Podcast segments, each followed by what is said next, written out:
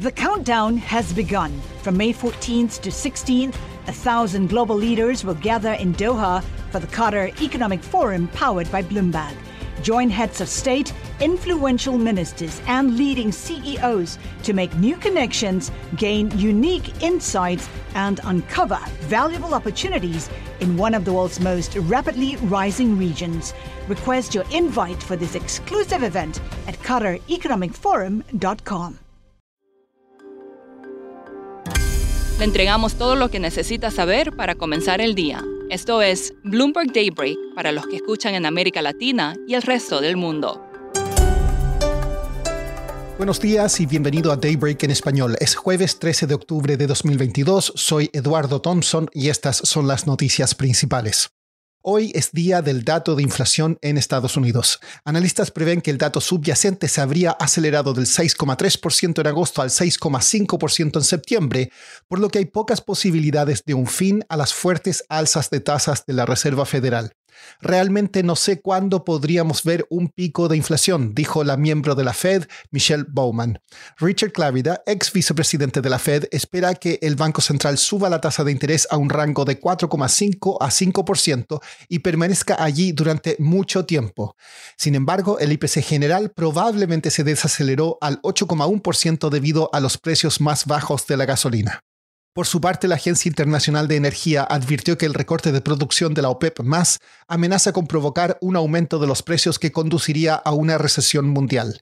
La entidad redujo su pronóstico de demanda para 2023 en un 20% debido a los fuertes vientos en contra para la economía. En Ucrania, la región aledaña a Kiev fue atacada por drones de fabricación iraní. Los ataques aéreos continuaron en el sur, incluso en Nikolayev, donde un edificio de viviendas resultó destruido. El presidente de Turquía, Recep Erdogan, se reunirá hoy con Vladimir Putin en Kazajstán. Este domingo, el presidente chino Xi Jinping dará un importante discurso al inicio del Congreso quinquenal del Partido Comunista. Analistas pondrán atención a la manera como describa la posición de China en el mundo y sus desafíos de seguridad. Todo indica que el próximo lustro será más tenso entre las principales potencias globales. Pasando a América Latina, el Banco Central de Chile elevó la tasa de política monetaria en 50 puntos básicos al 11,25%, conforme a lo esperado por analistas, y dijo que la mantendrá en ese nivel para garantizar que la inflación se reduzca a la meta. En México, las minutas de Banjico de hoy revelarían que la mayoría de sus directores espera nuevas alzas de tasas. La administración Biden está implementando un programa humanitario para los venezolanos que huyen de su país. El programa aceptaría hasta 24.000 venezolanos. Sin embargo, aquellos que traten de cruzar la frontera ilegalmente serían enviados de vuelta a México. Según fuentes, el gobierno argentino considera poner restricciones sobre las exportaciones de trigo debido a la menor producción por la sequía y mayor inflación de alimentos. También en Argentina, el gobierno anunció esta semana medidas para controlar la venta de dólares a ciudadanos en el país para controlar sus reservas. Estas se suman a los tipos de cambios oficiales y no oficiales. Patrick Gillespie, periodista de Bloomberg News en Buenos Aires, nos explica cuántos tipos de cambio hay en Argentina. La verdad, Eduardo, el número puede cambiar entre cualquier economista o persona que preguntas.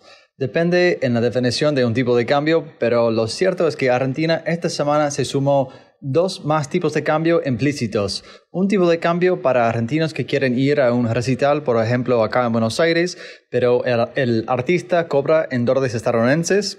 Ellos tienen que pagar el tipo de cambio oficial y un puesto de 30%, lo que está llamando Dollar Coldplay, porque la banda británica viene a tocar 10 shows en Buenos Aires este mes. Eh, la otra medida es para el Mundial, los argentinos que van a viajar al Mundial, los argentinos que gastan más de 300 dólares en su tarjeta de crédito o débito van a tener que pagar tres impuestos que generan un tipo de cambio implícito de alrededor de 300 pesos por cada dólar. Básicamente el doble del tipo de cambio oficial.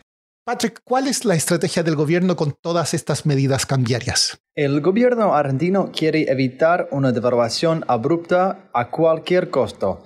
Antes de las elecciones presidenciales el año que viene, una devaluación está visto dentro del oficialismo como una gran derrota que va a implicar una pérdida de votos. Así que ellos prefieren armar distintos tipos de cambios para muchos sectores de la economía en un intento de frenar la salida de dólares eh, cuál sería el impulso atrás de una devaluación. Así que este gobierno no quiere devaluar y, prefiere armar distintos tipos de cambios eh, en una, una estrategia para evitar o demorar un posible devaluación. Por último, hay un grupo que sí gana dinero con las criptomonedas los piratas informáticos. Según datos de la firma Chain Analysis, este mes han robado al menos 718 millones de dólares, con lo que el total en el año supera los 3 mil millones y se encamina a un nuevo récord. Eso es todo por hoy. Soy Eduardo Thompson. Gracias por escucharnos. Para conocer todas las noticias que necesita para comenzar el día, revise Daybreak en la app Bloomberg Professional, donde puede personalizar las noticias que desee recibir. También puede suscribirse a la versión solo audio en Spotify, Apple Podcasts o la plataforma de su preferencia. Eso es todo por hoy. Escuche de lunes a viernes Bloomberg Daybreak.